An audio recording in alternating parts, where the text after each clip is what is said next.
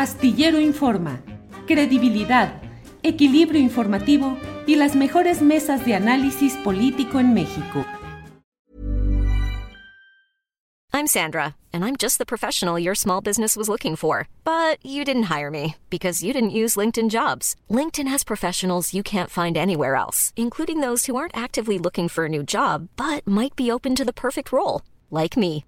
In a given month, over 70% of LinkedIn users don't visit other leading job sites. So if you're not looking on LinkedIn, you'll miss out on great candidates like Sandra. Start hiring professionals like a professional. Post your free job on linkedin.com/people today. Hey, it's Ryan Reynolds and I'm here with Keith, co-star of my upcoming film If, only in theaters May 17th. Do you want to tell people the big news?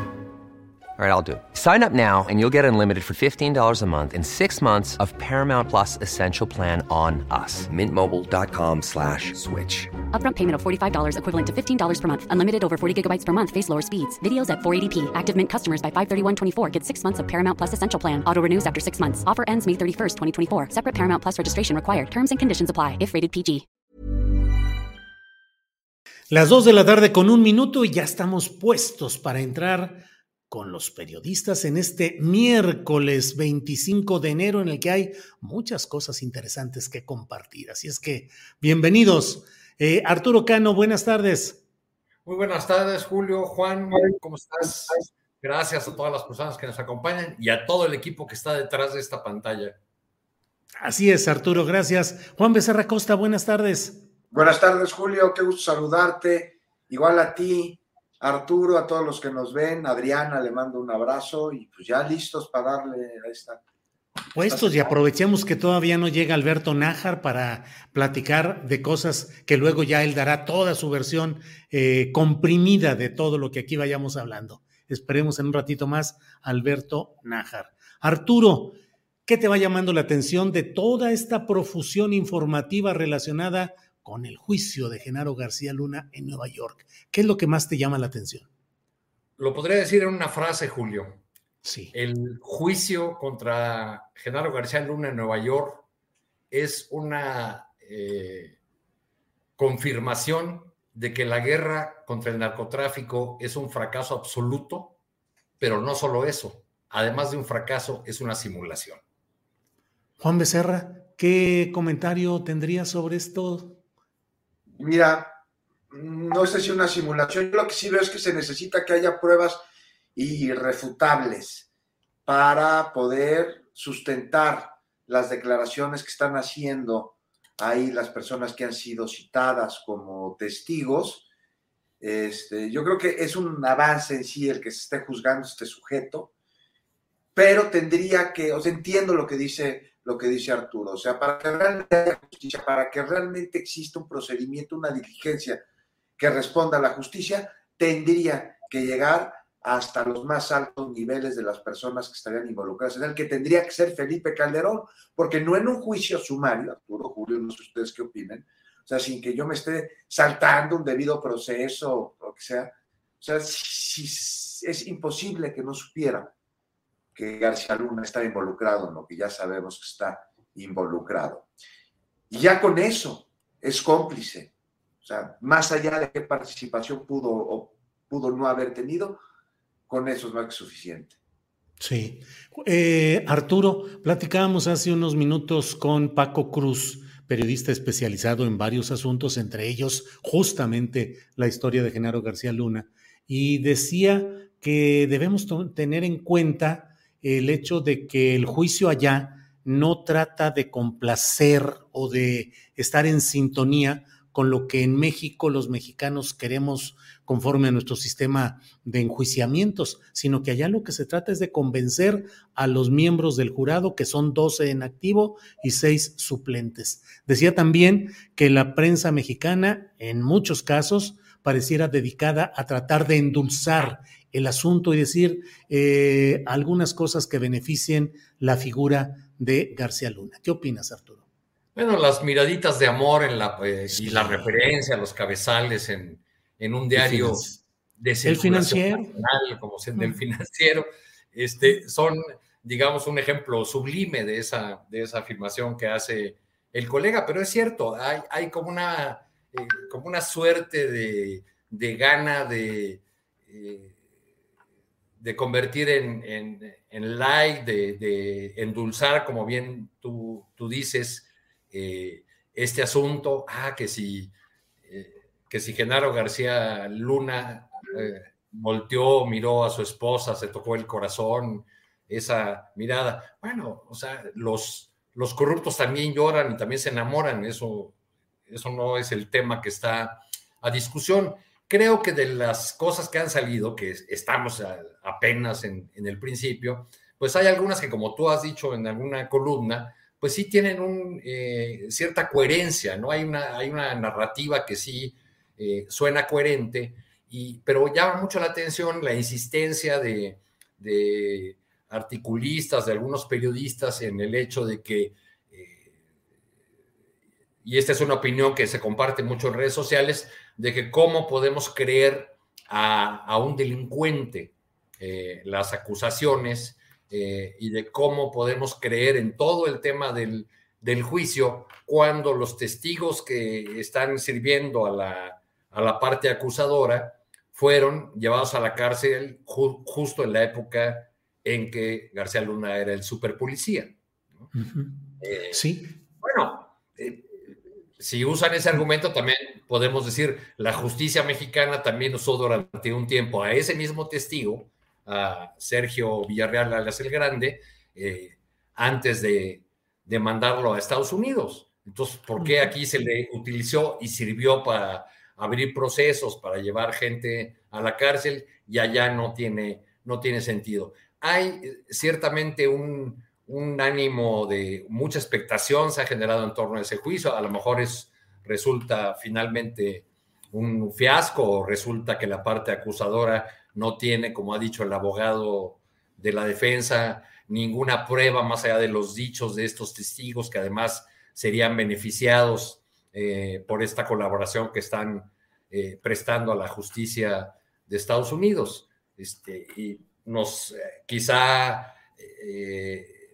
en el asunto que hay que insistir es en que más allá de que el tema se haya convertido en una ya en un segmento de la conferencia matutina, de que ocupe espacios en muchos medios, de que otros lo minimicen, de que haya eh, grandes periódicos que no lo llevan en su portada, sino en sus páginas interiores, porque Curiosamente fueron los medios que aplaudieron en su momento a García Luna y que lo eh, no solamente lo ensalzaron en sus páginas, sino incluso acudieron a un magno evento en el Museo de Antropología para eh, renunciar al, al, deber ético, cívico y profesional de dar una cobertura a la guerra contra el narcotráfico en aras de favorecer la estrategia de Felipe Calderón y de su superpolicía García Luna. Este, todos esos ingredientes están mezclados en este asunto, pero yo volvería a mi afirmación de la simulación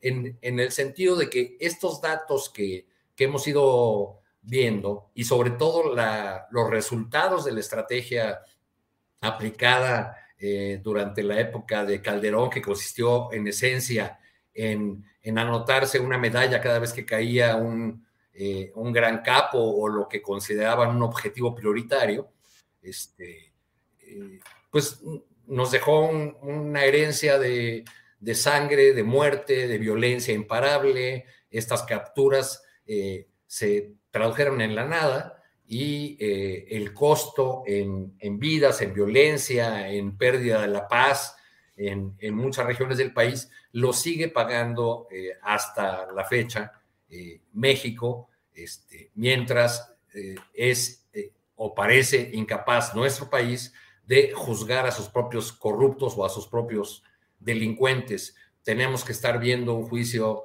en Nueva York de una persona que, además, a ver si damos por buena la, declaración de, del grande de que le daban en los tiempos que era director de la Agencia Federal de Investigaciones entre un millón y un millón y medio de dólares al, al mes y que ya como secretario de Seguridad le daban eh, tres millones, pues en 12 años no sumaría los 700 millones de dólares que se habla que tienen cuentas en, Estados Unidos. Esos vienen de otra fuente. Que, eh, ¿Y cuál es esa fuente? Pues los grandes negocios que, que hizo García Luna vendiendo al propio gobierno federal y a gobiernos estatales eh, equipos y eh, softwares y cosas de, de, seguridad. Es decir, creas el problema y después vendes el remedio. Claro, Arturo. Alberto Nájar, bienvenido. Ya está por aquí Alberto Nájar. Alberto, buenas tardes. Hola Julio, buenas tardes. ¿Cómo estás, Arturo, Juan, Adriana, todos los que nos escuchan? Una disculpa, no me podía conectar, pero ya estoy aquí. No hay, no hay problema, Alberto, bienvenido. Hoy, no te va a alcanzar toda esa expresión sujeto para definir a. Sí, hoy tiene que ser más que sujeto. Pluscuam sujeto, pluscuam sujeto puede ser. Alberto. A Felipe del eh, Sagrado Corazón. Sí, sí, sí, que siempre da la letanía aquí, Alberto. No, no, no, es letanía, es, es, su, es, su, acta de bautizo. No le gusta al personaje este, el sujetito este, no le gusta que le digan su nombre completo. Bueno, pues cada quien sus propias cuitas psicológicas o psiquiátricas, pero se llama Felipe del Sagrado Corazón de Jesús Calderón Hinojosa. Mejor como, como este sujeto. Como este sujeto, sí. Y, en, a estas alturas, con el juicio de Nueva York, el pluscuam sujeto, o sea, todavía más allá del sujeto. Alberto. Felipe N. Felipe N, imagínatelo, Felipe N. ¿Te imaginas? Ya que dijeran que hubiera un boletín de prensa informando de la sujeción a proceso de Felipe N, radicado actualmente en España, contra quien se está solicitando juicio de extradición. Híjole. Pues ¿Y qué tal que eso lo anunciaran el 18 de marzo en el Zócalo? Digo, porque yo estoy viendo los tiempos de la convocatoria del presidente para el acto de conmemoración de la expropiación petrolera, que será el 18 de marzo. Muy bien. Pero además también coincide con los tiempos políticos de este juicio, que se calcula que en unas ocho semanas es cuando debe estar desahogado. Pero bueno, puras especulaciones aquí, Alberto Nájar, ya frénanos a tiempo, por favor. Alberto, eh, se nos está pasando la mano en la expectativa de que pueda haber justicia verdadera en este caso que se ventila o que se procesa en Nueva York. Es decir, mucha expectativa de que pueda ser realmente castigado García Luna y de que se extienda ese castigo a personajes superiores administrativa y políticamente a él como Vicente Fox y Felipe Calderón. ¿Se nos está pasando la mano de expectativas o sí hay sustancia para creer eso? Mira, de que va a ser castigado, pues sí. Eh, recuerda que el sistema de justicia de Estados Unidos es muy peculiar y más si se trata de un proceso mediático que aunque no es tan tan eh, visto o tan, sí, tan, tan visto como fue el caso del juicio de, de, Joaquín Guzmán, no era el Chapo, pues sí tiene su dosis de espectacularidad y también de elementos de presión política. Eh, el, la forma como se juzga en Estados Unidos tiene mucho que ver con la impresión que causan no necesariamente las pruebas que se presenten, sino el juicio, ahora sí, juicio de los 12 jurados que tienen allí eh, presencia permanente en el proceso y los otros seis suplentes, como decía Paco hace, hace un ratito, y yo coincido con, con él, pues sí, efectivamente, el, el tema es que allí de la suerte de, de Genaro García Luna va a depender de lo que, la impresión que causen los testigos que presenten en, la, fiscalía, en el, proceso judicial, la espectacularidad de las declaraciones que hagan, no necesariamente para los jurados tendría que ser cierto lo que se, lo que se diga allí, sino que parezca que sea cierto, y es más, si me apuran, que parezca que coincida con lo que ellos creen que es cierto de lo que piensan que es México y el narco en México.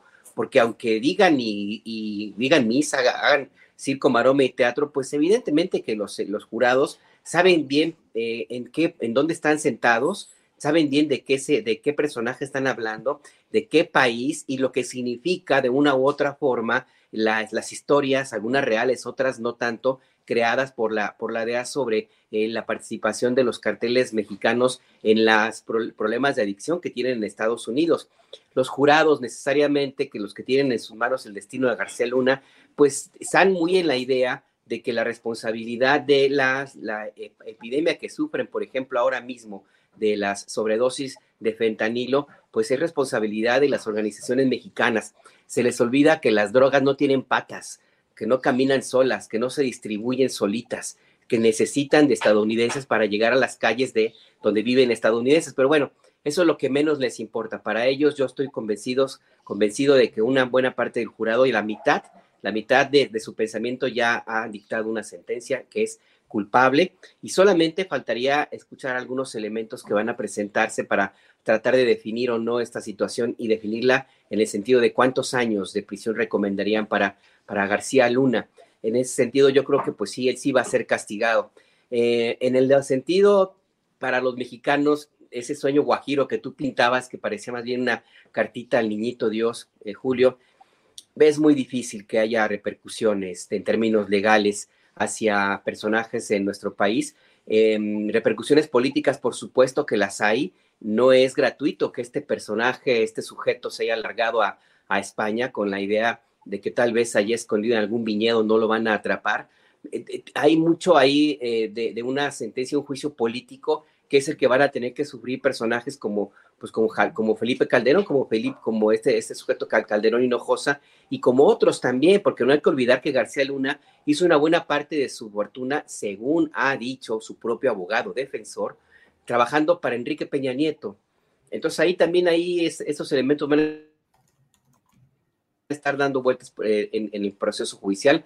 Van a ser unos meses de escándalo, van a ser unos meses de mucha espectacularidad, de primeras planas, de debate político. El presidente ya, ya se subió al tren eh, de esta conversación, pues lo va a aprovechar hasta el máximo, al máximo va a aprovechar lo que implica el juicio en contra de García Luna para, pues, para apoyar a sus candidatos en la elección de 2023 y apuntará a las corchalatas 24, debilitar a la oposición y establecer, mandar alguno que otro misil, pero hasta ahí va a llegar no hay, en cierto sentido, elementos hasta ahora, pues, de lo que se sabe, que tengan una, que puedan sustentar un juicio, eh, un proceso judicial en contra de los personajes que sean nombrados en este, en este juicio por los testigos.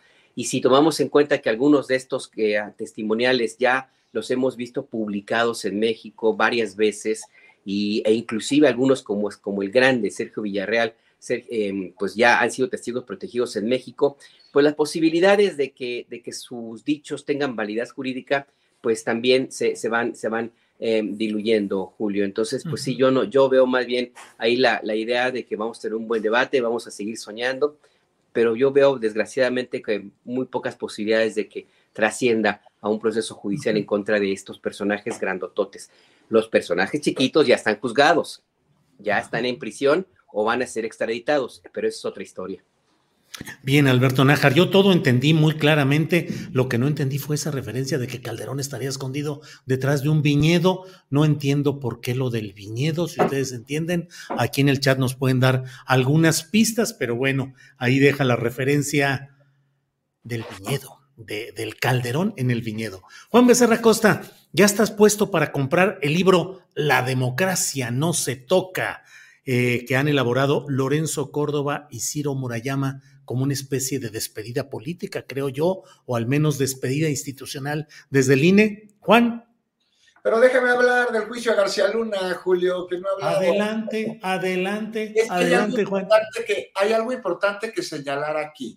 No más, o sea, están los dichos del grande, hablo del, de aquel secuestro, más bien encuentro que termina en una borrachera entre Beltrán Leiva y, y este y García Luna, en fin, miles de declaraciones, mm, cientos de señalamientos y bueno, aquí hay que ver cómo en el caso de el grande, de Vieita, el procurador de Nayarit, de una enorme lista de criminales que son testigos en este juicio y sus testimonios reveladores, este, pues sí, dicen por ahí que las pruebas no son tan necesarias porque lo que se trata es de conocer un jurado, ¿no?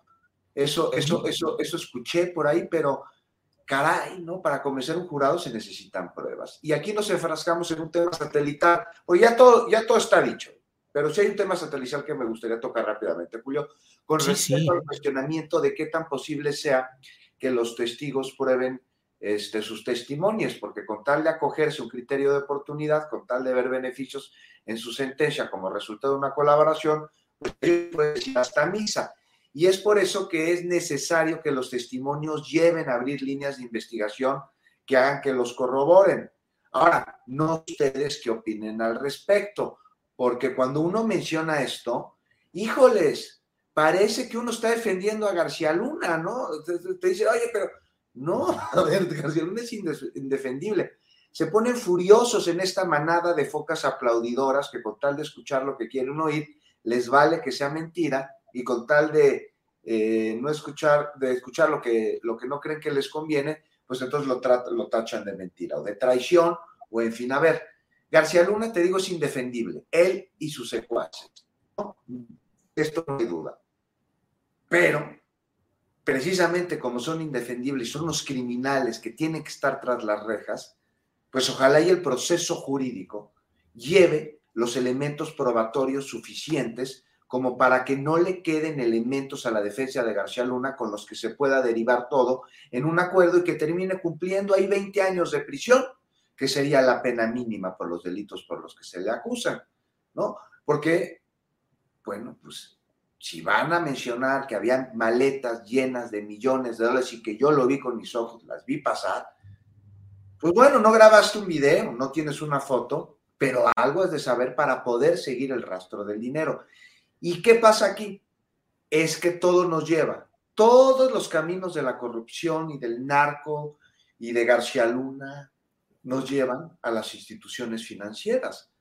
Porque si no, ¿cómo se mueve el dinero? El crimen es un negocio. El crimen se hace por dinero. Hay quien lo hace por poder político, pero el que el dinero te da. Y entonces, ¿dónde hemos visto testimonios que hablen de un agente de cuentas, de un gerente de banco, de un broker, de una institución financiera?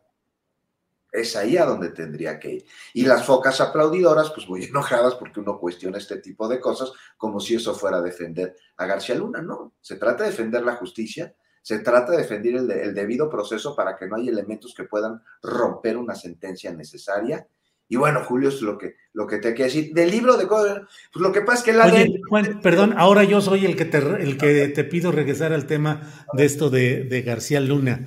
Em, la percepción en los jurados de Estados Unidos es la que hace que el jurado, conforme a su criterio y su voluntad, considere culpable o inocente a una persona. Eh, yo he escrito y he dicho, lo que va relatando el grande me parece que tiene una característica que parece verosímil, es decir, que embona con las diferentes circunstancias que se han conocido y que en Estados Unidos forman parte incluso del cliché de lo que pasa en México. ¿Qué tanto entonces crees que podría correrse el riesgo, Juan Becerra Costa, de declarar culpable a García Luna por un jurado que se fuera por las percepciones y no por las pruebas? Y entonces García Luna sería un inocente juzgado de manera equivocada en Estados Unidos? No, no hay manera, hay pruebas, porque no solo son los testimonios. Yo me refiero cuando que los testimonios tienen que llevar a elementos probatorios para que sean irrefutables. No estoy diciendo que de estos testimonios eh, dependa, de estas pruebas o no, dependa la culpabilidad de García Luna porque hay otro tipo de elementos probatorios a través de los cuales lo detuvieron. Sino esto es lo que te tiene que llevar a los peces gordos que decía Alberto Nájar. Porque ahorita tenemos en los elementos probatorios para García Luna, pero ¿qué sucede con toda la construcción de este lado y del otro lado de la frontera y detrás de un viñedo, como tú dices, este, Arturo? Alberto. Eh, digo, Alberto, como tú dices, Alberto, o sea, no hay nada. Esto es lo que nos tiene que llevar a abrir la investigación a ellos y a las instituciones financieras que estoy mencionando, que son las que, vaya que se beneficiaron y de ellas nada habla. Nadie habla así, como desde el otro lado del mar, desde España, pues también esperamos una declaración de Calderón.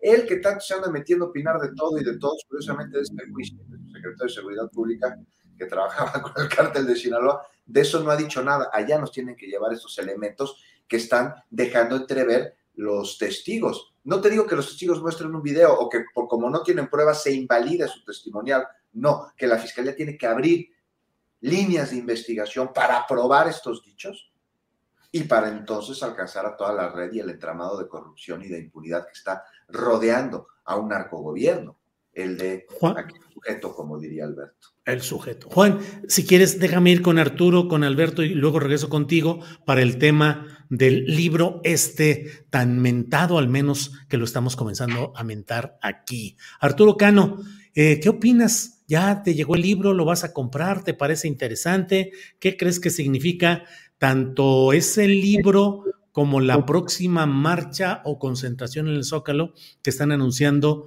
los defensores del INE que ahora dicen mi voto no se toca? Pues sí, me gustaría leerlo, no he tenido oportunidad, he visto algunas de las ideas que se exponen por ahí, las entrevistas, lo que han declarado eh, los autores, los consejeros salientes, Lorenzo Córdoba y Ciro Murayama. Me llama la, la atención esta afirmación en una entrevista que fue encabezado de El País, en el sentido de que la democracia no está en el ADN de la sociedad mexicana eh, porque me parece que lo que nos quieren decir los consejeros es que tenemos una sopa con tres ingredientes. Eh, un árbitro impoluto, profesional, que ha garantizado elecciones libres, limpias desde hace muchos años, eh, un gobierno con inclinaciones autoritarias que quiere destruir a la institución eh, electoral y una población que no valora la, democracia. Eh, es, digamos que, para decirlo resumidamente, me parece la, arrogancia y la, la superioridad del, tecnócrata y, cierto, y noto ahí como cierta bipolaridad política, ¿no? Porque cómo, cómo pueden decir eh, Córdoba, por ejemplo, que, en los últimos nueve, años, es decir, los que corresponden a su estancia en el Instituto Nacional Electoral, hemos tenido la mayor estabilidad política y, un índice de alternancia de 62%, que es muy, eh, muy alto, este, y al mismo tiempo decir que tenemos un pueblo eh, o una población que no gusta de la, de la democracia. Eso en todo caso es un fenómeno no, solamente mexicano, basta ver, por ejemplo, la, medición, eh, por citar una, ¿no? este, del Latino Barómetro, que se hace desde hace varios años y que ha mostrado cómo hay un desencanto con la democracia muy relacionado con la crisis de los partidos políticos, con eh, los gobiernos corruptos, con la inestabilidad. Eh, estaba viendo hace rato los datos del Latino Barómetro, la satisfacción con la democracia en la región de América Latina cayó de 2000, eh, en 2008 estaba en 63% y para 2021 era de 50%. Hay una caída para toda, para toda la, la región que tiene más que ver, diría yo, con la incapacidad de los partidos políticos para ser eh, representantes de, de, de, una sociedad que está cada vez más informada, que es día, cada día más activa y eh, divorciados totalmente con esas burocracias. Tenemos un maravilloso ejemplo aquí en México, eh, en partidos políticos como el PRI o el PAN, este, ya para, no decirlo con, mis palabras, utilizaría las expresiones de, de Luis Rubio, a quien algunos consideran un articulista de reforma intelectual, académico, que algunos consideran una suerte de ideólogo de la, de la oposición, que su más reciente artículo publicado en Reforma me llamó mucho la atención la manera como eh, destaza y considera inútil a esta oposición y remata con una palabra que resume todo el artículo, la patética oposición. La patética oposición. Bien, Alberto Nájar, ¿qué opinas de estos eh, eh, caracoleos de estos movimientos de mm, Ciro Murayama y de Lorenzo Córdoba que parecen despedirse del cargo de consejeros electorales, que ya les queda poco tiempo, con este libro de la democracia no se toca. Ya antes había escrito Lorenzo Córdoba un libro con eh, Ernesto Núñez, el periodista Ernesto Núñez, que se llamaba algo así como la de, de la democracia no se construye en un día. Pero, ¿y la fotografía del libro de ahora? Abiertamente utiliza la marcha que se dio el año pasado desde la óptica o teniendo en primer plano el ángel de la independencia y luego extendiendo la mirada ahí, es decir, eh, plenamente identificado pues con esa marcha de intereses partidistas tan peculiares. Alberto, ¿qué opinas?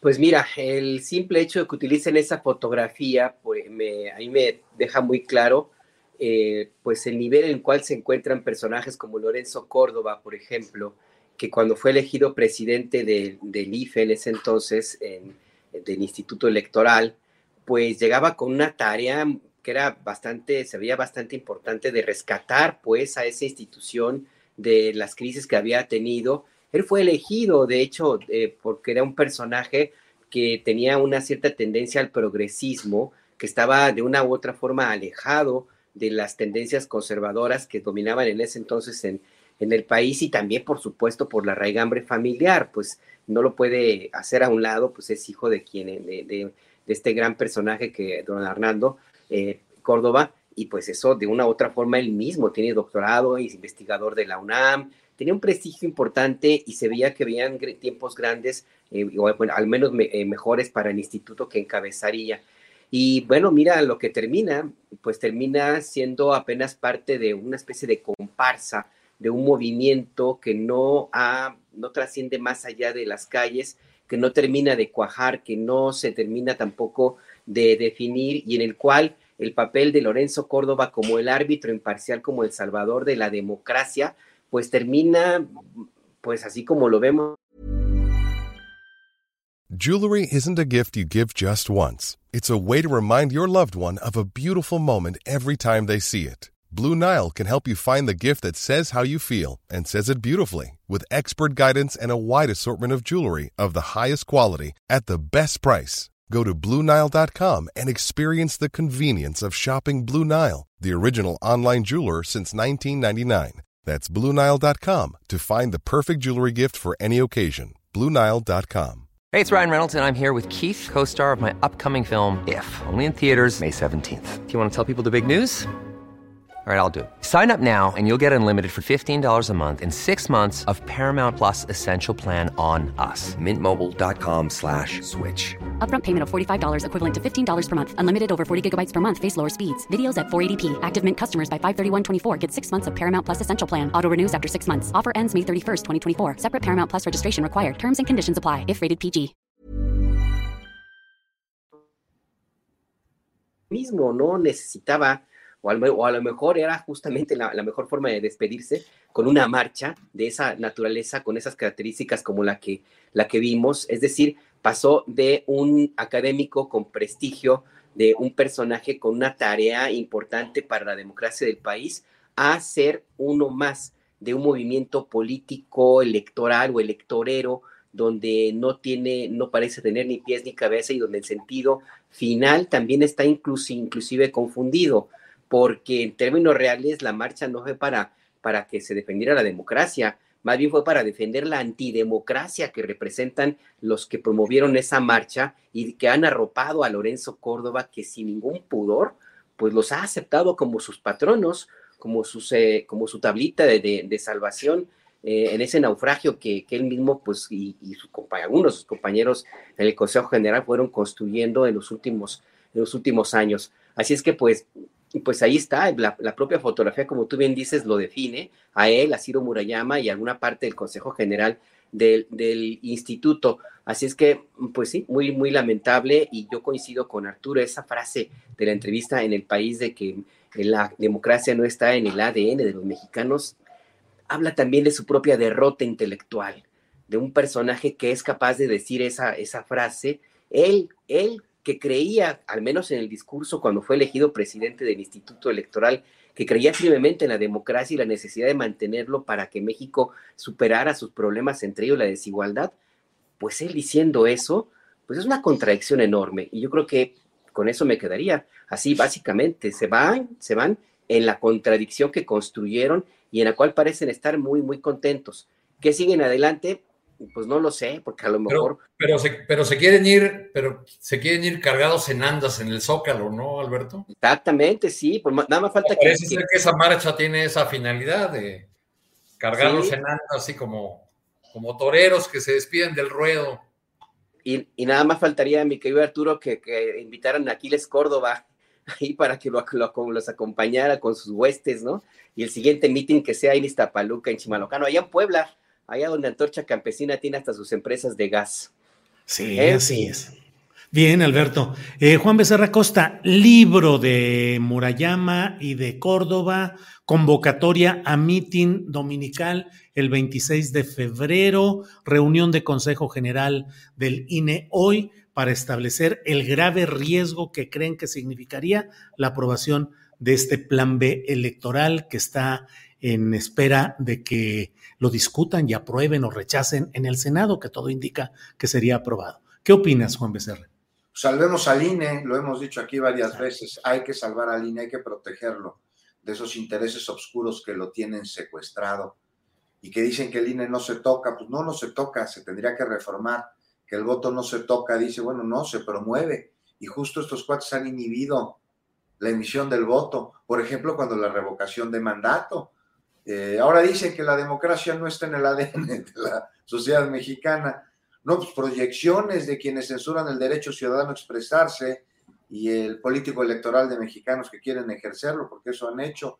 La democracia soy yo, dicen estos cuates, mientras al mismo tiempo preparan, ahí una cascada de, de impugnaciones de recursos legales con los que van a intentar detener justo la defensa a la democracia, el salvar el INE, que conlleva el plan B de la reforma electoral, lo que dejaron después de que se movieron para que no pasara una reforma político-electoral allá en el legislativo. Y lo que preocupa, fíjate que es el discurso golpista de Lorenzo Córdoba, quien ya no sé si lo vieron, está amenazando con que el plan B podría poner en riesgo las elecciones del 2024. Sí, sí. A mí me preocupa, ojo aquí, porque ya sabemos cómo se la gasta la ultraderecha.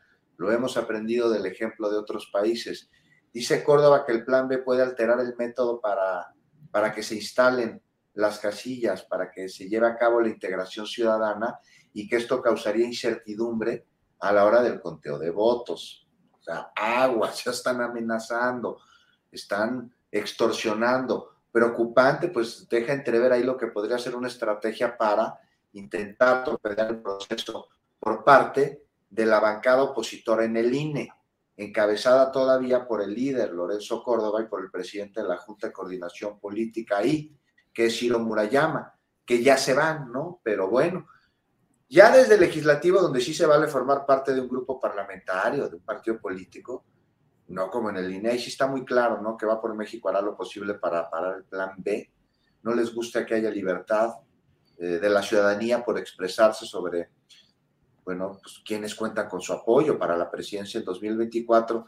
Y es que como ellos de plano no tienen cuadros, porque su caballada está demasiado flaca, pues no le entran en esta carrera eh, por la sucesión adelantada. No les gusta que los políticos tengan derechos justo político-electorales que les permitan hablar en público, porque pues como ellos no tienen nada que decir, pues les da envidia. Andan muy enojados porque funcionarios del gobierno en días de asueto, hay que aclarar, pues este, asistan a encuentros o con gobernadores o a foros y dicen que es campaña adelantada. No sé, hasta saludar tal vez lo sería, ¿no? Si nos basamos en ese criterio, pero finalmente, si quitando los telones, si hay un proceso adelantado, es el contexto que vivimos, es parte de la transformación, es parte de nuestra realidad, nos guste o no nos guste, y hay que ser congruentes con ello. De lo contrario, seamos reaccionarios y hasta fascistas, como esos justo que se lamentan por ello. Entonces sí, pues ahí tenemos cada vez más claro y más definido que el árbitro electoral de árbitro no tiene nada, porque juega y juega para la derecha. Oigan, oigan, yo tengo una, duda. Este, en, los últimos años, el, INE y sus consejeros han estado en una tensión permanente con el, con el gobierno, con los actores políticos, bajo ataque, dirían ellos. Es asombroso cómo se dan tiempo dos consejeros de los más ocupados para escribir un libro, ¿no? Sí, pues sí, vaya. Hace, que no tarda en salir algún émulo de Sheridan desde el flanco de la 4 para revisar cada línea del libro y ver en qué se parece a los folletitos, a los libros, a las cosas publicadas por el INE, por el IFE-INE e durante tanto tiempo, en fin. No, pues hay escritores fantásticos. el, ghost, eh, writer, el que contratan gente y le dicen la idea y que ya la desarrolle. Yo me, yo me pregunto no si les dio tiempo de escribir el libro, sino si les dio tiempo de leer lo que escribió el cuate al que le pagaron, más allá del prólogo. pues sí. Ya hay sistemas, Arturo, de inteligencia artificial que les das la idea y pueden desarrollar un texto que no sea considerado plagio, a pesar de que va a retomar toda la información disponible ya vi, relacionada ya vi con el tema. pueden escribir igualito que Temoris Greco. el otro. Pobre No, no, Temoris, que ha- hago, hago la broma porque Temoris en algún chat compartió eh, jocosamente una pregunta que le hizo a uno de esos programas. Ah, este, sí.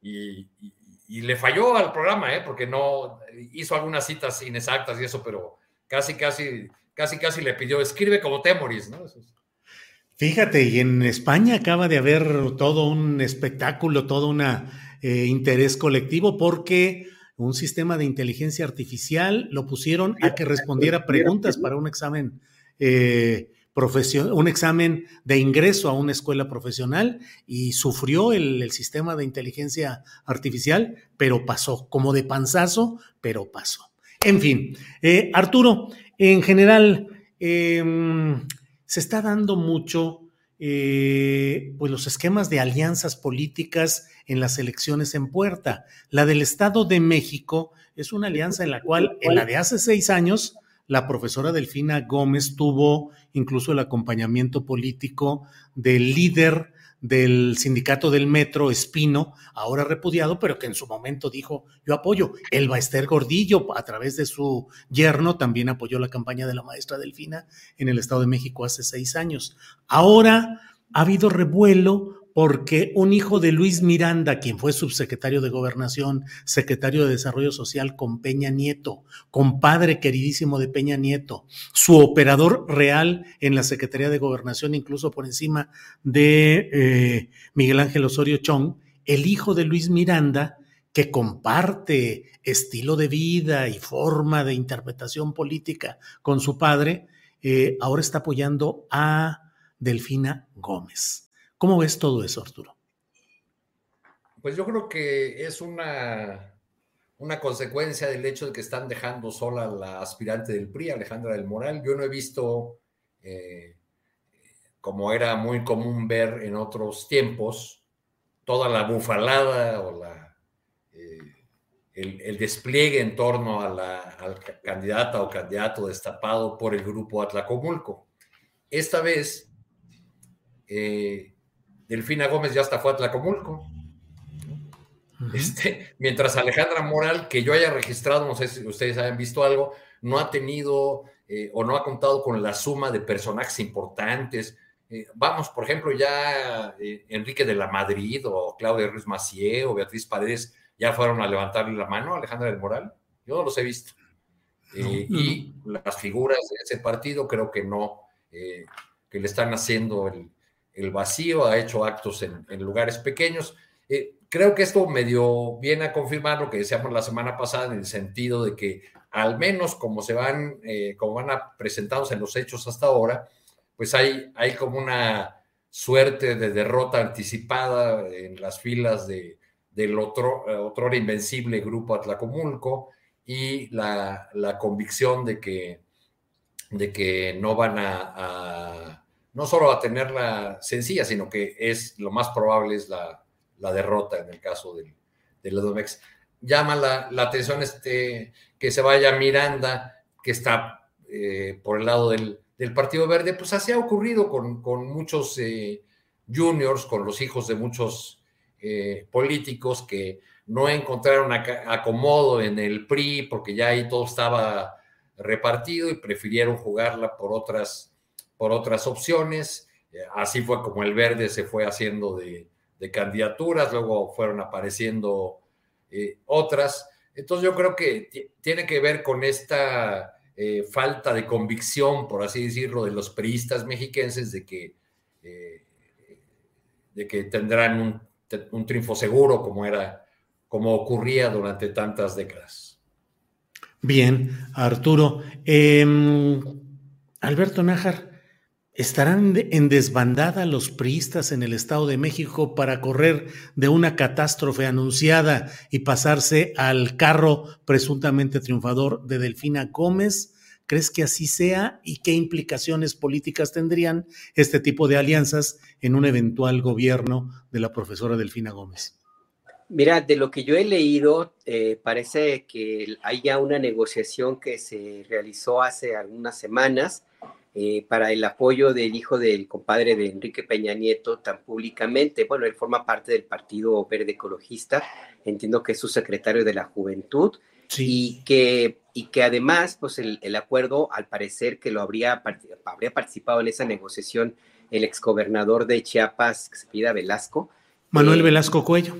Manuel Velasco, pues parece ser que se negociaron algunas posiciones, entre ellas la eventual candidatura de eh, Luis Miranda Jr. Para, para candidato a la alcaldía de Toluca, apoyado eh, pues ahora sí que por la, por la profesora Delfina Gómez en la gubernatura del Estado de México y Morena eh, y los aliados en, en, el poder. Así es que pues ahí puede ser también una, una lectura política de esa naturaleza, Julio, un tema estrictamente local que no deja de tener sus repercusiones a nivel nacional, porque pues si bien es cierto que Luis Miranda, el papá, se alejó de la vida política después del asesinato en circunstancias muy extrañas, su papá, muy, muy extrañas, nunca se aclaró qué fue lo que ocurrió, eh, y, el hijo pues se retiró de la política y se dedica a los negocios. Entiendo que anda vendiendo desarrollos inmobiliarios fuera de México, en España inclusive. Pero bueno, pues el caso está en que, em, si bien es cierto que se ha retirado de la vida política, también es real que no pueden, eh, no podría Luis Miranda Jr. hacer un movimiento de esta naturaleza si no cuenta con el apoyo o al menos la, el, el respaldo, al menos tácito, pues de la clase política en la cual él creció. Entonces yo sí creo por ahí que esto puede ser una primera eh, aviso de eh, una, como bien dice Arturo, pues que ya el PRI, el Estado de México, al menos el que, que está alrededor de Alfredo del, del, Mazo, el gobernador, ya se da por derrotado, que están ya en, el, en la negociación de las tablas de salvación, de los salvavidas, y que, los que a los que les dejan la tarea de cerrar la puerta y de, y de pues de acomodar el tiradero, mm, pues van a tener que rascársela con sus propias con sus propias uñas, que es el caso de la candidata, pues a la que sí es verdad no no no pinta, no parece que no no está, vamos, está muy lejos de esa contienda, de esa campaña electoral que en la que encabezó Enrique Peña Nieto cuando era todo el PRI del viejísimo PRI y el presentado como el nuevo partido revolucionario institucional una mezcla medio extraña que causaba furor, inclusive eh, los gritos de, de, las, los mítines de campaña, yo los recuerdo, me tocó cubrirlos, algunos que eran así como en una forma muy descarada, que gritaba Enrique, bombón, te quiero en, colchón, y ese tipo de, de, temas de la alegría que se veía al menos fingida, pero bueno, había alegría, y que está pues ahora totalmente ausente en una campaña del PRI. Vamos, ni parece el PRI el que esté en, la, en la contienda ahorita acompañando a su candidata.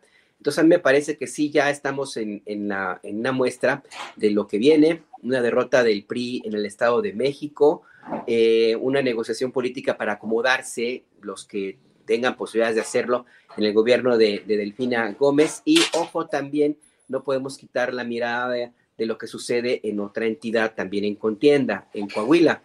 La decisión de Morena de irse a los trancazos hacia el candidato del PT pues a mí, a mí, la lectura que tengo y con esto cierro, pues es que están decididos a cumplir esa profecía de que en realidad el acuerdo es de, eh, dejar el PRI Coahuila para que lo conserve como su único bastión a cambio de ganar el Estado de, de, México en esta contienda de 2023, Julio.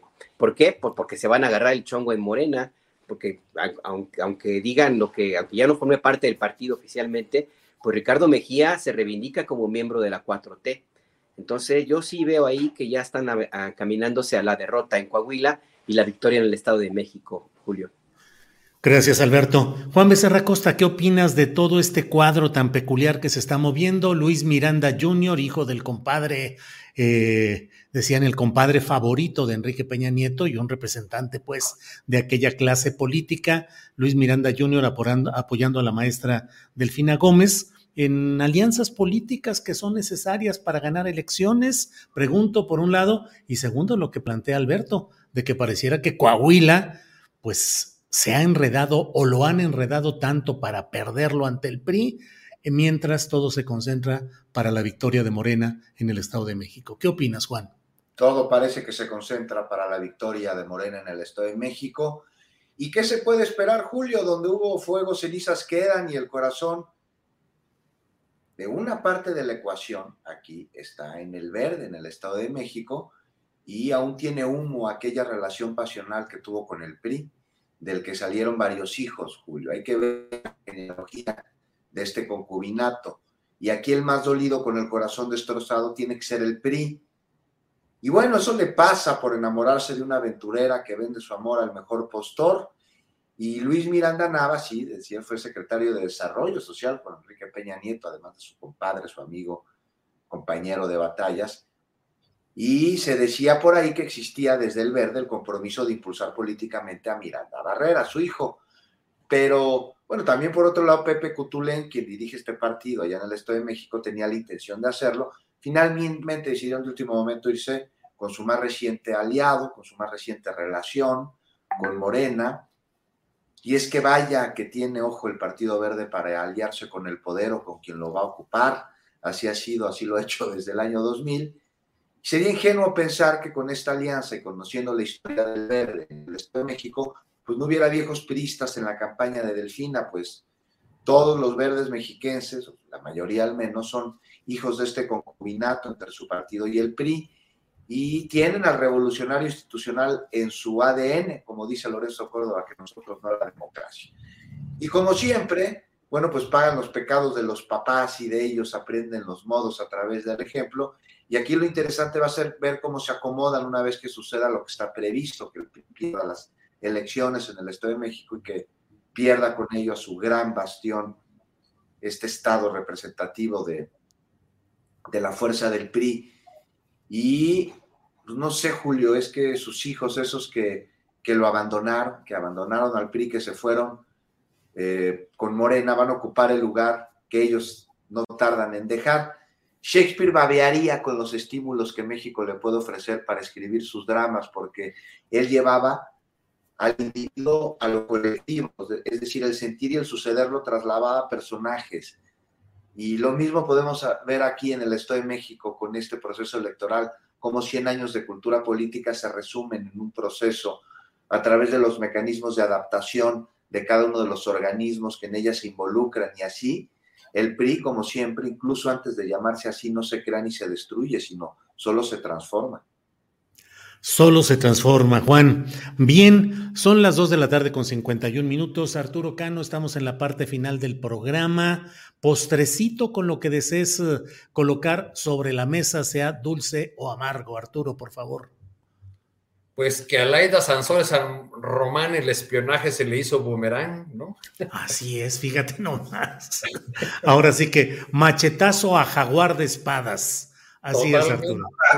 No, pues, mira, eh, leo en las redes sociales a propósito de esta divulgación por la revista Proceso de unos mensajes, de unos chats de la, eh, gobernadora de Campeche con colaboradores suyos eh, pues que los ponen en duda, que es trampa, que pues lo mismo ocurrió cuando ella empezó a divulgar los, los mensajes de Alito del, del otro lado, como ya nuestra discusión pública se vuelve un asunto de fe y depende el emisor si uno cree o no cree, este, por más que se presenten evidencias o argumentos, este, pues sabiendo eso, pregunté a una persona eh, que yo sé que estuvo muy cerca de, de Laida Sansores en los años recientes, si le sonaban creíbles estos, eh, estos chats, si reconocía ahí al personaje, y me dijo que sí, que estaba el, el, papel de Romeo, la manera en que habla,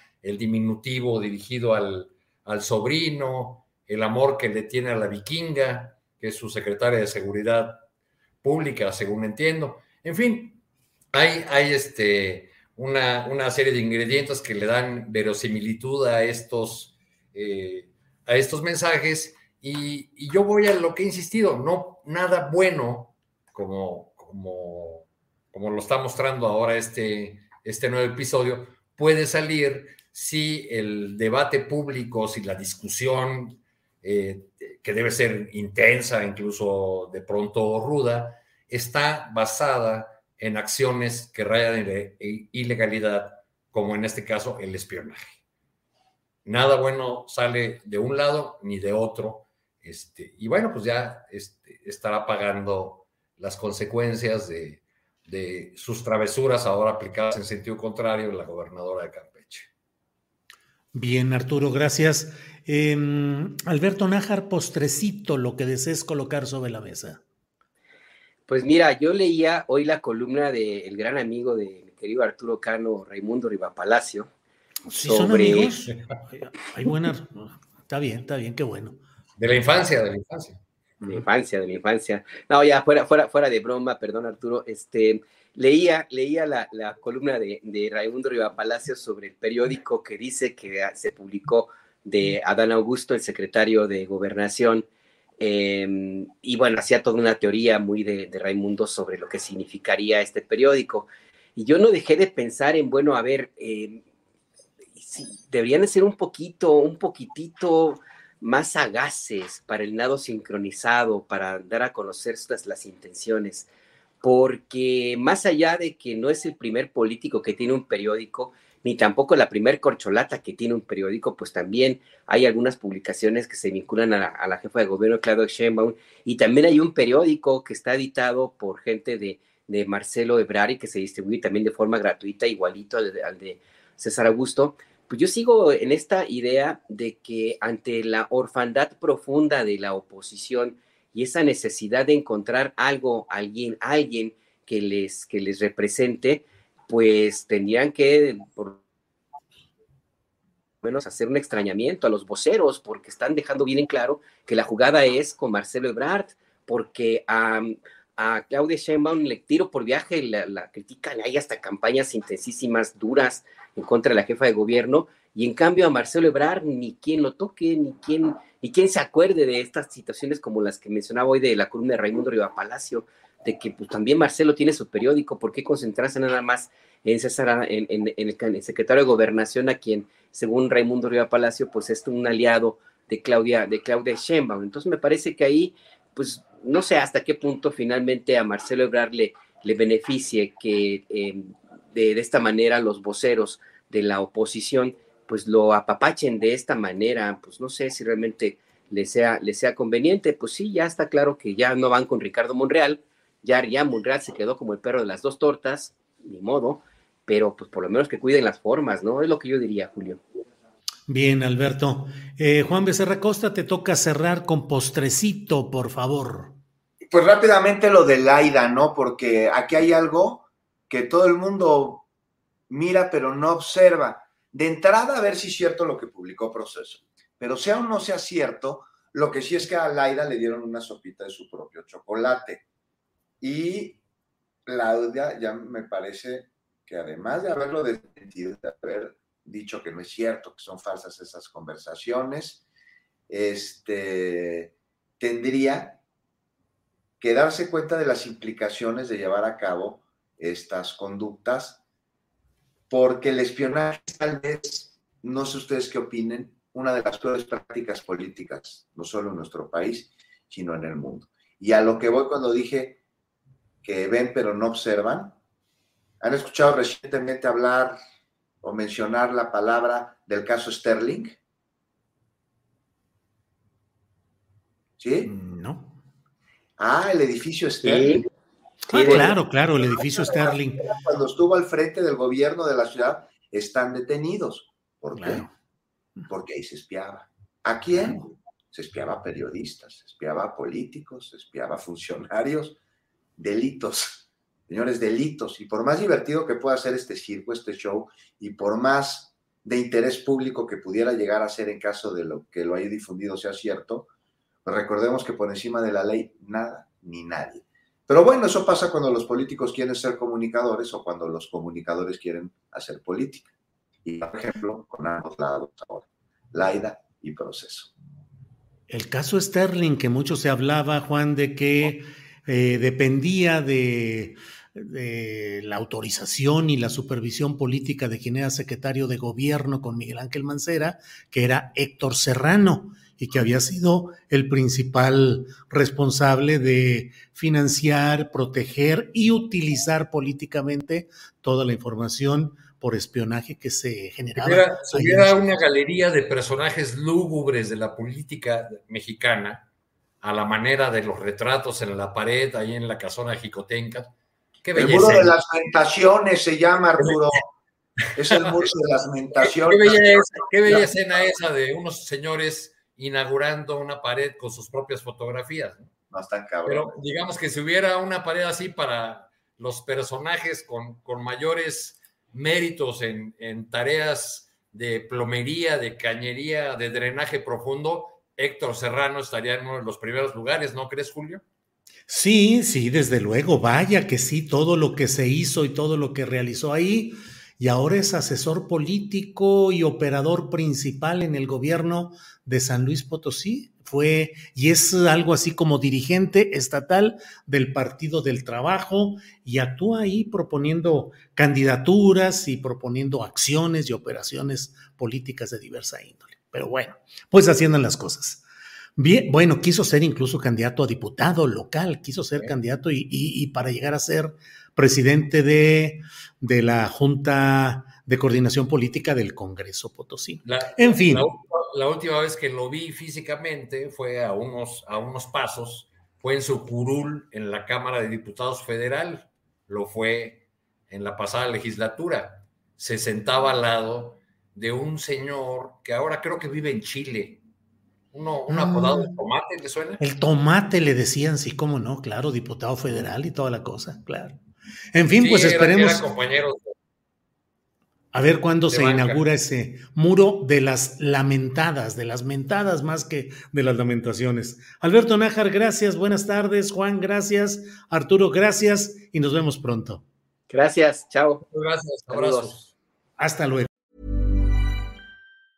Hi, I'm Daniel, founder of Pretty Litter. Did you know cats tend to hide symptoms of sickness and pain? I learned this the hard way after losing my cat, Gingy. So I created Pretty Litter, a health monitoring litter that helps detect early signs of illness by changing colors, saving you money and potentially your cat's life. Pretty Litter is veterinarian developed, and it's the easiest way to keep tabs on your fur baby's health right at home. Go to prettylitter.com and use code ACAST for 20% off your first order and a free cat toy. Terms and conditions apply. See site for details. ¿No se merece tu familia lo mejor? Entonces, ¿por qué no los mejores huevos? Ahora, Egglands Best están disponibles en deliciosas opciones. Huevos clásicos, de gallina libre de jaula y orgánicos de Egglands, que ofrecen un sabor más delicioso y fresco de granja que le encantará a tu familia. En comparación con los huevos ordinarios, Egglands Best contiene la mejor nutrición como 6 veces más vitamina D, 10 veces más E y el doble de omega 3 y B12. Solo Egglands Best. Mejor sabor, mejor nutrición, mejores huevos. Visita egglandsbest.com para más información. Para que te enteres del próximo noticiero, suscríbete y dale follow en Apple, Spotify, Amazon Music, Google o donde sea que escuches podcast. Te invitamos a visitar nuestra página julioastillero.com.